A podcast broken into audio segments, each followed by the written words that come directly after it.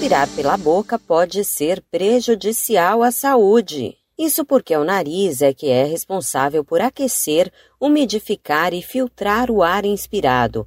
A respiração bucal faz com que o ar que vai diretamente para os pulmões não passe por esse tipo de purificação. Quem explica é Alessandra Kuskoski, especialista em ortodontia e ortopedia orofacial e odontologia miofuncional. Olá, eu sou Fabiola Altran e no Saúde e Bem-Estar de hoje, a especialista Alessandra Kuskoski vai dar detalhes de como a respiração pela boca pode causar danos à saúde. Ela é mais comum durante o sono.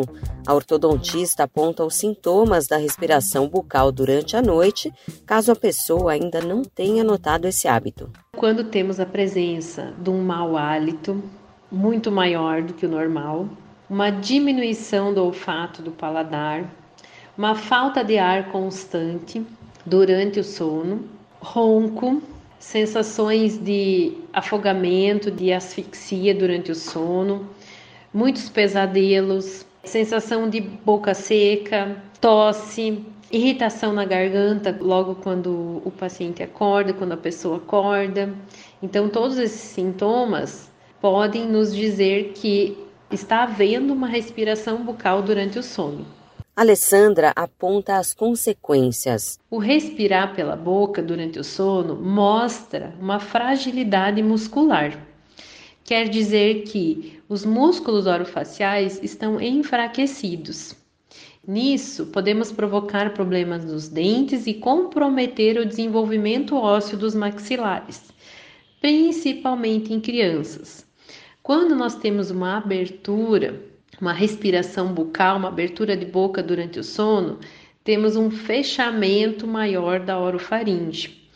Pode prejudicar a respiração durante o sono, provocando uma dificuldade respiratória, provocando um ronco, provocando as apneias durante o sono. A ortodontista revela ainda que respirar pela boca pode afetar diretamente o pulmão. O ar que é respirado pela boca, ele não tem filtro, ele não tem aquecimento e ele não tem umidificação. Então, ele pode gerar repercussões pulmonares negativas, além de contribuir para a entrada facilitada de agentes contagiosos.